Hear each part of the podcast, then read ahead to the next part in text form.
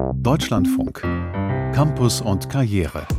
Und wir richten den Blick mal wieder auf das deutsche Schulsystem. Das hat sich in den vergangenen Jahren ja zu einem echten Sorgenkind entwickelt. Viele Schülerinnen und Schüler zeigen deutliche Schwächen in den Kernfächern Mathematik und Deutsch. Und auch bei der Digitalisierung gibt es großen Nachholbedarf. Was also tun? Zwei neue Studien, die heute veröffentlicht wurden, zeigen, wo es hakt. Wir stellen sie vor hier im Bildungsmagazin. Am Mikrofon begrüßt sie Britta Mersch. Herzlich willkommen. Auf die Corona-Pandemie hätten viele von uns wohl gerne verzichtet. Doch in jeder Krise stecken ja auch Chancen und die hätte es auch für das deutsche Bildungssystem gegeben. Denn die Pandemie hat ja auch erstmal was bewegt. Viele Lehrkräfte haben digitale Angebote entwickelt, um ihre Schülerinnen und Schüler zu Hause zu erreichen und auch neue Unterrichtsformate wurden dann gleich mit aus dem Boden gestampft. Doch hat sich das Lernen dadurch verändert? Wie beurteilen Eltern und Schüler aktuell die Lage an den Schulen? Danach fragt eine neue Erhebung, die hat das Allensbach-Institut im Auftrag der Deutschen Telekom Stiftung durchgeführt und sie wurde heute veröffentlicht. Vivian Leue fasst die Ergebnisse zusammen. Eine gute Nachricht vorweg. Lernlücken, die in den ersten beiden Jahren der Corona-Krise bei Schülern und Schülerinnen entstanden sind, scheinen sich allmählich wieder zu schließen. Da sehen wir auf jeden Fall zum einen, dass Schülerinnen und Schüler gar nicht mehr über so große Lernrückstände klagen und dass das Angebot der Schulen auch relativ breit war, gut angenommen worden ist und scheinbar auch einige dieser Lernrückstände aufholen konnte. Sagt Demoskop Michael Sommer vom Allensbach-Institut. Das Institut hat im Auftrag der Deutschen Telekom Stiftung in diesem Herbst rund 1000 Kinder und Jugendliche der Klassenstufen 5 bis 10 sowie rund 500 Eltern zum Thema Lernen nach Corona befragt. Laut Selbsteinschätzung nehmen aktuell nur noch 12 Prozent der Kinder und Jugendlichen deutliche Lernlücken bei sich wahr. Die Zahl lag im vergangenen Jahr noch bei 27 Prozent. Knapp die Hälfte der Befragten gab an, etwas im Rückstand zu sein. Zum einen sehen wir, dass flächendeckend die Schulen Angebote gemacht haben dass die Mehrheit der Schülerinnen und Schüler von dem Angebot Gebrauch gemacht hat und dass vor allen Dingen die Wirksamkeit dieser Maßnahmen auch sehr positiv bewertet wird. Auch bei den Eltern seien die Angebote wie zusätzliche Aufgaben für zu Hause, Extraübungen während des Unterrichts oder spezielle Vorbereitungsangebote für Arbeiten und Prüfungen gut angekommen, sagt Meinungsforscher Sommer. Allerdings zeigten sich in den Ergebnissen deutliche Unterschiede, je nach sozialer Herkunft der Kinder. Wir sehen, dass die Schülerinnen und Schüler, die ohnehin lernschwach waren, die weniger gute Leistungen in der Schule schon vor Corona hatten, die vor allen Dingen aus bildungsfernen Haushalten kommen, dass die jetzt auch deutlich stärker mit Lernrückständen zu kämpfen haben als Schüler, die all das nicht aufweisen, die aus Bildungshaushalten kommen, die auch früher besser im Lernen waren etc. Die Corona-Krise habe soziale Ungleichheiten verschärft, beobachtet auch die Landesschülerinnenvertretung im bevölkerungsreichsten Bundesland NRW. Vorstand Phil Robin Weber, Schüler einer Gesamtschule in Bornheim nahe Bonn, sagt, die Maßnahmen, zum Beispiel um Familien zu unterstützen, finanziell, gehen eben nicht vom Schulministerium aus, sondern vom Ministerium für Arbeit hier in NRW. Das heißt, für Familien, die jetzt ein niederschwelliges Angebot suchen, weil sie jetzt nicht in die sozialen Sicherungssysteme reingerutscht sind, aber trotzdem finanzielle Unterstützung benötigen, gibt es keine Anlaufstelle. Nachhilfe, ein Computer zum Lernen oder ähnliches gäbe es dann nicht. Und das ist eben ein Problem, dass wir jetzt nach Corona-Krise, jetzt in der Energiekrise immer mehr auseinandergehen in dieser Schere von Bildungsvoraussetzungen, aber ähm, wir es nicht schaffen, die Anforderungen so anzupassen, dass es gerecht wäre. Weitere zentrale Aussage der repräsentativen Umfrage der Einsatz digitaler Medien ist im Unterricht noch längst nicht Alltag, obwohl sich die technische Ausstattung an vielen Schulen spürbar verbessert habe und die Schülerinnen den Lehrkräften weitestgehend eine gute digitale Kompetenz bescheinigen. Aber gleichzeitig ist der Unterricht wieder in weiten Teilen zum Status quo ante zurückgekehrt. Also digitale Angebote, die es in der Hochphase von Corona gegeben hat, die scheinen kaum noch eingesetzt zu werden. So Michael Sommer vom Allensbach-Institut. Zugleich zeigt die Befragung, dass Kinder und Jugendliche digitale Hilfen zum individuellen Lernen nutzen. 84 Prozent nennen hier Internetsuchmaschinen, 71 Prozent Erklärvideos und 61 Prozent Online-Lexika wie Wikipedia. Rund jeder zweite Schüler nutzt darüber hinaus Lernplattformen oder Übungsprogramme. Die digitalen Möglichkeiten sollten allerdings auch im Unterricht sinnvoll eingesetzt werden, sagt Schülerinnensprecher Phil Robin Weber. Wir dürfen noch nicht vergessen, Digitalisierung ersetzt keinen Unterricht. Also ein iPad ist nicht gleich ein Lehrer. Dem pflichtet der Vorsitzende der Deutschen Telekom Stiftung Thomas de Maizière bei. Nur mehr Technik macht den Unterricht nicht besser. So ist Zukunft nicht zu gewinnen. Es gibt genügend Material, auch den Einsatz von digitalen Methoden im Unterricht mit dem Lehrer oder der Lehrerin klug einzusetzen. Es gibt genug Empfehlungen, wie das geht. Es muss jetzt umgesetzt werden. Eines lässt sich aus der Umfrage unterm Strich herauslesen. Allzu nachhaltig scheint die Corona-Pandemie die Schulen bisher nicht verändert zu haben. Also es gibt noch einiges zu tun an den Schulen, unter anderem bei der Digitalisierung. Und bei diesem Thema hakt es nicht nur im Unterricht, sondern auch schon bei der Ausbildung von Lehrkräften, also im Lehramtsstudium. Das belegen aktuelle Zahlen aus dem Monitor Lehrerbildung. Der wird herausgegeben von mehreren Partnern, unter anderem vom Zentrum für Hochschulentwicklung und von der Bertelsmann Stiftung. Und die neuesten Zahlen zeigen, an vielen Hochschulen spielen digitale Inhalte noch eine untergeordnete Rolle. Dirk Zorn ist bei der Bertelsmann Stiftung für den Monitor Lehrerbildung verantwortlich. Guten Tag, Herr Zorn. Ich grüße Sie, Frau Mersch. Herr Zorn, ganz grundsätzlich, wie steht es denn mit den Digitalkompetenzen im Lehramtsstudium? Die Digitalkompetenzen sind heute Pflichtprogramm für angehende Lehrkräfte und keine Kür mehr. Das hat die Kultusministerkonferenz im Jahr 2016 ja selbst als strategisches Ziel so verabredet.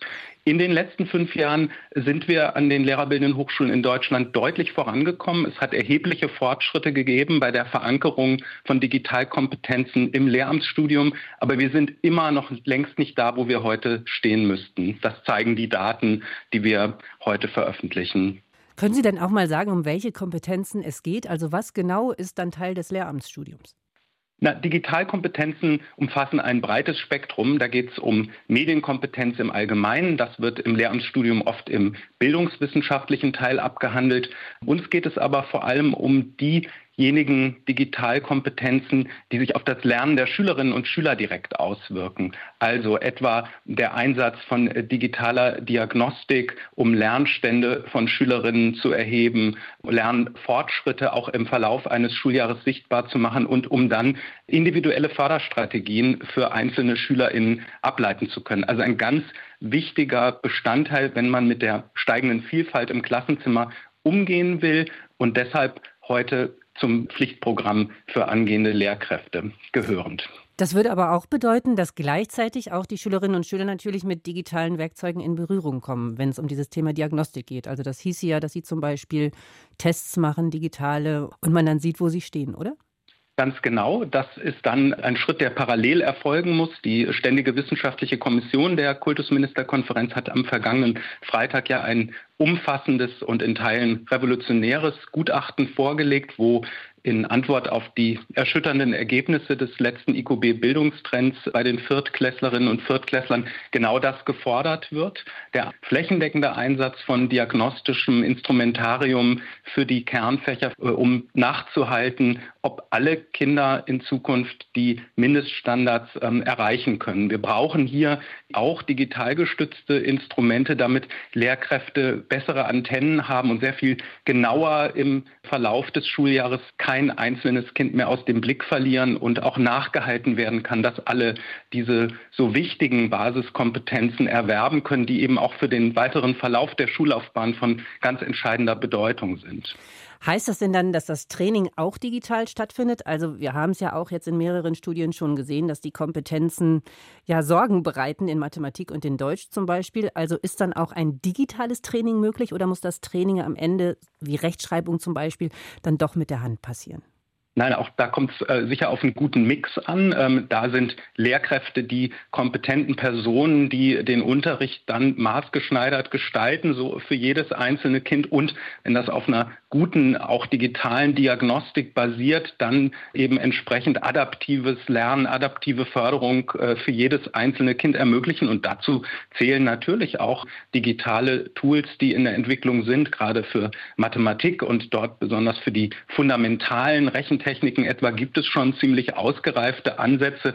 In, für andere Fächer muss vieles auch erst noch entwickelt werden. Also hier sind vielfältige Anstrengungen nötig, sowohl was entsprechende Instrumente, auch Ansätze, Unterrichtstechniken und Strategien angeht, die dann in den Schulen zum Einsatz kommen. Vor allem aber muss eben auch das Thema Professionalisierung von Lehrkräften jetzt mit mehr Tempo betrieben werden. Und da zeigen die Daten des Monitor Lehrerbildung, dass wir da zwar weit gekommen sind in den letzten fünf Jahren, aber eben immer noch nicht weit genug. Man kann immer noch, um es mal ganz platt zu sagen, an ziemlich vielen Hochschulen in Deutschland ein Lehramtsstudium auch heute im Jahr 2022 noch beginnen, ohne nur einmal im Verlauf seiner Ausbildung überhaupt mit digitalen Kompetenzen oder Anforderungen konfrontiert zu sein. Und das ist insbesondere problematisch mit Blick auf die Fächer und die Fachdidaktiken. Wir wissen aus der Forschung, dass ja vor allem die fachlichen und die fachdidaktischen Kompetenzen von Lehrkräften entscheidend sind ähm, und den Ausschlag geben dafür, ob Schülerinnen und Schüler gut lernen können. Und Insbesondere hier zeigen unsere Daten, dass nur ein Bruchteil aller lehrerbildenden Hochschulen verbindliche oder zumindest freiwillige Angebote haben, die dann alle Lehramtsstudierenden in allen Fächern und in allen Fachdidaktiken absolvieren können und wo Digitalkompetenzen vermittelt werden. Das ist eindeutig zu wenig. Hier brauchen wir dringend mehr Tempo. Aus diesen 30 oder 35 Prozent aller Hochschulen müssen jetzt schnell 100 Prozent werden. Lehramtsstudierende müssen heute sich mit diesen Digitalkompetenzen auseinandersetzen und wenn sie ausgebildet sind, das dann auch schon mitbringen für einen guten Unterricht. Haben Sie denn dann auch die Hoffnung, wenn es wirklich in Hochschulen implementiert wird, also im Lehramtsstudium, dass dann auch der Schub an die Schulen gelingt? Weil darüber sprechen wir ja auch schon sehr lange, dass Schulen da sehr unterschiedlich ausgestattet sind, was digitale Werkzeuge angeht neue Lehramtsabsolventinnen stellen ja nur einen Bruchteil aller Lehrkräfte im deutschen Schulsystem. Damit das schnell ankommt und auch lernwirksam werden kann für Schülerinnen und Schüler an allen Schulen in Deutschland, brauchen wir vor allem neben dem Fokus auf das grundständige Studium eine echte Fortbildungsoffensive. Die sogenannte dritte Phase, so nennt man ja die berufsbegleitende Professionalisierung von Lehrkräften, ist wirklich das Stiefkind, muss man sagen, der Bildungspolitik unterfinanziert, häufig nicht wirksam, wenig verbindlich und ja von sehr variabler Qualität auch in den Bundesländern. Und hier muss eigentlich ein Hauptfokus liegen, wenn wir etwa jetzt mit Blick auf die Empfehlungen der Ständigen Wissenschaftlichen Kommission vorankommen wollen, dann muss vor allem investiert werden in diese Professionalisierung, die weitere Qualifizierung von Lehrkräften, während sie im Beruf stehen. Das gilt also für diejenigen, die grundständig ähm, mal ausgebildet wurden, genauso für die steigende Zahl an Quer- und Seiteneinsteigenden, die wir ja auch heute ähm, an vielen Schulen haben aufgrund des Lehrkräftemangels. Also dieser dritten Phase muss politisch deutlich mehr Aufmerksamkeit zukommen. Nur dann werden wir wirklich auch schnell sehen, dass sich im Unterricht was verändern kann. Mehr digitale Inhalte ins Lehramtsstudium, mehr Fortbildungen für Lehrkräfte. Das fordert Dirk Zorn von der Bertelsmann Stiftung und er stützt sich auf aktuelle Daten aus dem Monitor Lehrerbildung, denn der zeigt, es gibt noch viel Nachholbedarf.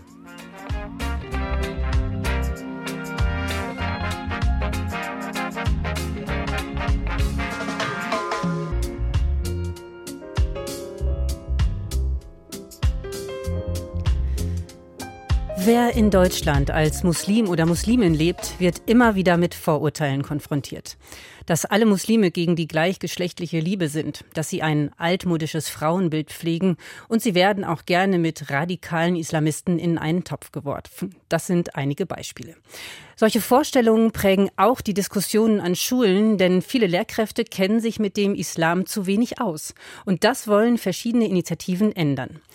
Das Berliner Museum für Islamische Kunst zum Beispiel arbeitet schon seit vielen Jahren daran, ein umfassenderes Islambild zu vermitteln. Es hat jetzt sein digitales Bildungsportal vorgestellt. Claudia van Laak hat sich das Angebot für uns angesehen. Frau van Laak, was können Lehrkräfte denn auf diesem Portal finden? Also das sind wirklich fix und fertig vorbereitete Unterrichtseinheiten, die auch lehrplankonform sind. Darauf hat man geachtet bei der Vorbereitung. Also keine zusätzlichen Angebote für Projekttage, sondern wirklich auch Themen und Inhalte, die Teil des Lehrplans sind. Ich nenne ein paar Beispiele für das Fach Musik. Schülerinnen und Schüler können da einen Online-Workshop buchen und lernen da das arabische Lauteninstrument Ud kennen, zum Beispiel Geschichte oder Kunst, äh, das Thema Moscheearchitektur. Hier kommt auch die Vielfalt ins Spiel. Die Schülerinnen und Schüler lernen da, dass eine Moschee zum Beispiel in Jakarta ganz anders aussehen kann als eine in Dhaka, Peking, Mostar oder auch in Berlin-Neukölln. Dann gibt es ein extra entwickeltes Spiel. Äh, Remedio heißt das, ein historisches Adventure-Game. Das spielt im Jahre 1349 im andalusischen Granada. Und äh, wenn ich das zusammenfasse, das soll sein ein rundum sorglos Paket für Lehrkräfte, aber auch für Redaktionen von Schulbuchverlagen, äh, für Bildungsmedienanbieter und alle Angebote können kostenfrei genutzt werden.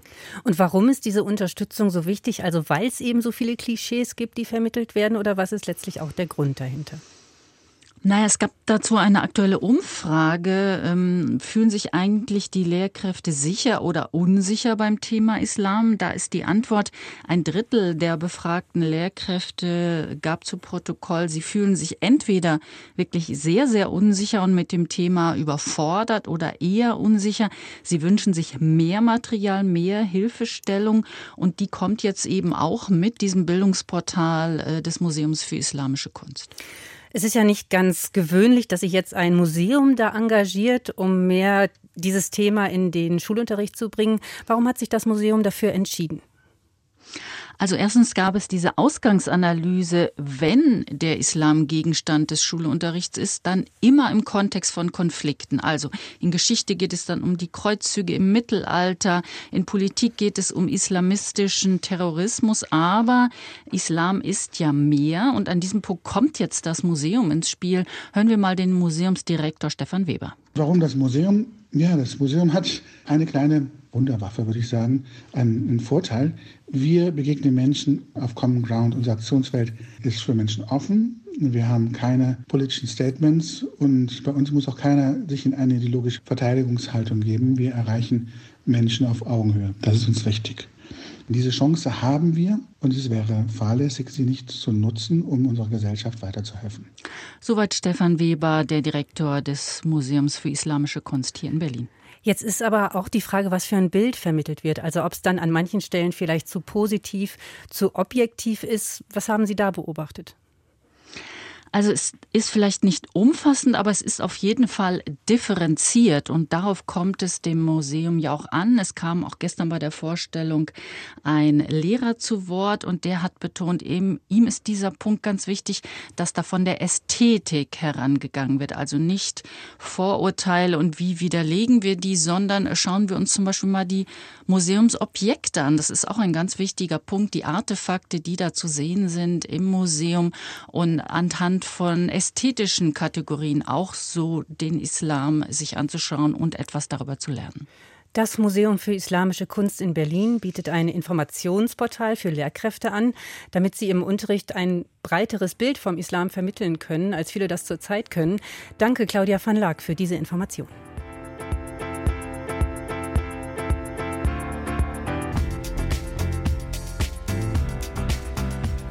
Wie können wir nachhaltig leben, also so, dass auch die nächsten Generationen gute Lebensbedingungen vorfinden? Das ist eine Frage, die uns schon viele Jahre und Jahrzehnte beschäftigt und für die auch Hochschulen wichtige Impulse liefern können. Tatsächlich sind viele Hochschulen schon aktiv, zahlreiche haben bereits eine Strategie entwickelt oder stecken in der Planung einer solchen Nachhaltigkeitsstrategie. Doch ist das wirklich mehr als ein Lippenbekenntnis? Das sind Fragen, die wir klären wollen mit Kathleen Fritsche vom Stifterverband für die deutsche Wissenschaft. Der hat gerade eine Publikation herausgebracht, die sich eben mit der nachhaltigen Hochschule beschäftigt. Frau Fritsche, was bedeutet es denn eigentlich, wenn sich eine Hochschule nachhaltig nennt? Das ist natürlich eine große Frage.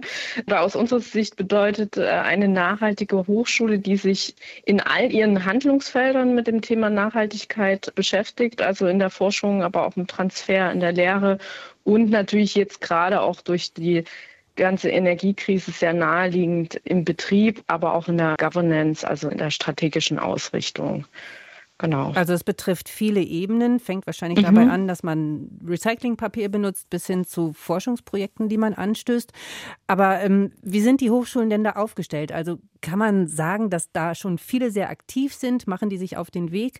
Können Sie da mal so einen Eindruck geben, wie weit die mhm. Hochschulen sind? Also da gibt es tatsächlich sehr, sehr verschiedene Levels, würde ich das mal nennen, wie die Hochschulen da schon aufgestellt sind. Es gibt natürlich so alte Hasen in Anführungsstrichen wie die Leuphana Universität in Lüneburg oder die Hochschule für nachhaltige Entwicklung Eberswalde, auch die Hochschule Trier mit dem Umweltcampus Birkenfeld. Die machen schon seit den 90er Jahren im Bereich Umwelt ganz, ganz viel dann natürlich auch so in der strategischen Ausrichtung der gesamten Hochschule das Thema Nachhaltigkeit schon lange belegen. Es gibt aber auch ganz, ganz viele andere Hochschulen, die seit mehreren Jahren sich mit dem Thema beschäftigen, gerade auch seit die 17 Nachhaltigkeitsziele der Vereinten Nationen rausgekommen sind, also die 17 SDGs. Das hat nochmal so einen großen Anstoß, glaube ich, für die Hochschulen gegeben. Beispielsweise an der FH Münster passieren da tolle Projekte Projekte oder an der Uni Kassel. Und es gibt natürlich auch Hochschulen, die jetzt sich mit dem Thema erstmal so, so langsam rantasten und schauen, wie sie das bei sich integrieren können auch tatsächlich gefördert oder so ein bisschen gepusht von den Studierenden, die das auch einfordern, besonders im Bereich Lehre, also die tatsächlich in den Studieninhalten das äh, mehr und mehr von den Hochschulen erwarten und die Hochschulen natürlich da auch drauf äh, reagieren sollten oder müssen. Aber jetzt ist ja das eine, sich nachhaltige Hochschule zu nennen und das andere dann wirklich auch mal zu schauen, was kommt am Ende dabei raus. Ist das wirklich messbar oder kann man das irgendwo sehen, was das dann auch wirklich bewirkt? Das ist natürlich auch eine Frage, mit der sich die Hochschulen wir natürlich auch beschäftigen. Es gibt natürlich so im Bereich Betrieb komplexe Methoden, aber dann doch messbar, äh, wenn man zum Beispiel eine Klimabilanz erstellt oder auch einen Nachhaltigkeitsbericht. Das sind so die aktuellen Instrumente, die übrigens auch äh, von der Expertise her von den Unternehmen oder auch von der Zivilgesellschaft bei den äh, Hochschulen mittlerweile sehr, sehr stark nachgefragt und angefragt werden. Es gibt aber natürlich dann auch weichere Themen, wie ich es mal nenne, wie die Organisationsentwicklung oder wie man schauen kann, dass die Strategie nach Nachhaltigkeitsaspekten ausgerichtet ist. Da muss sich auch jede Hochschule tatsächlich selber ihre eigenen messbaren Instrumente suchen, die sie dann für sich auch ansetzen möchten, um dann auch eine Entwicklung natürlich aufzuzeigen für sich selbst. Warum ist es denn wichtig, dass sich Hochschulen wirklich da auch zur Nachhaltigkeit bekennen? Also kann man schon sagen, das sind auch Motoren für Transformationsprozesse oder welche Rolle nehmen Sie dann auch ein? Absolut. Also Hochschulen spielen eine Kernrolle für die Zukunftsfähigkeit unserer Gesellschaft. Und gerade jetzt das Thema Nachhaltigkeit, was zu Recht in den letzten Jahren sehr, sehr viel größeren Raum auch in der öffentlichen Diskussion eingenommen hat und noch weiter einnehmen wird, die sind Schlüsselakteure aus unserer Sicht, um das Thema Nachhaltigkeit in der Gesellschaft wirklich voranzutreiben, zu verankern und natürlich auch ihre eigene Zukunftsfähigkeit in dem Sinne zu sichern. Also zu schauen, okay, wie können wir uns auch weiterentwickeln, wie können wir Lösungen für uns, aber auch für die Gesellschaft entwickeln, die wertvoll sind, um uns weiter, ja, die Lebensgrundlagen zu sichern, die wir in Zukunft auch noch benötigen werden. Hochschulen können eine Vorreiterrolle einnehmen beim Thema Nachhaltigkeit, sagt Kathleen Fritsche vom Stifterverband für die deutsche Wissenschaft. Der sieht sich an, wie Hochschulen bereits aufgestellt sind und wo sie ihre Aktivitäten noch ausbauen können. Und das war Campus und Karriere für heute. Ich bin Britta Mersch. Ich wünsche Ihnen noch einen schönen Nachmittag. Hier geht's nach den Nachrichten weiter mit Corso Kunst und Pop und meinem Kollegen Christoph Reimann. Und da geht es um Magie, Hexen und um einen Gedächtnisverlust im Computerspiel Blacktail.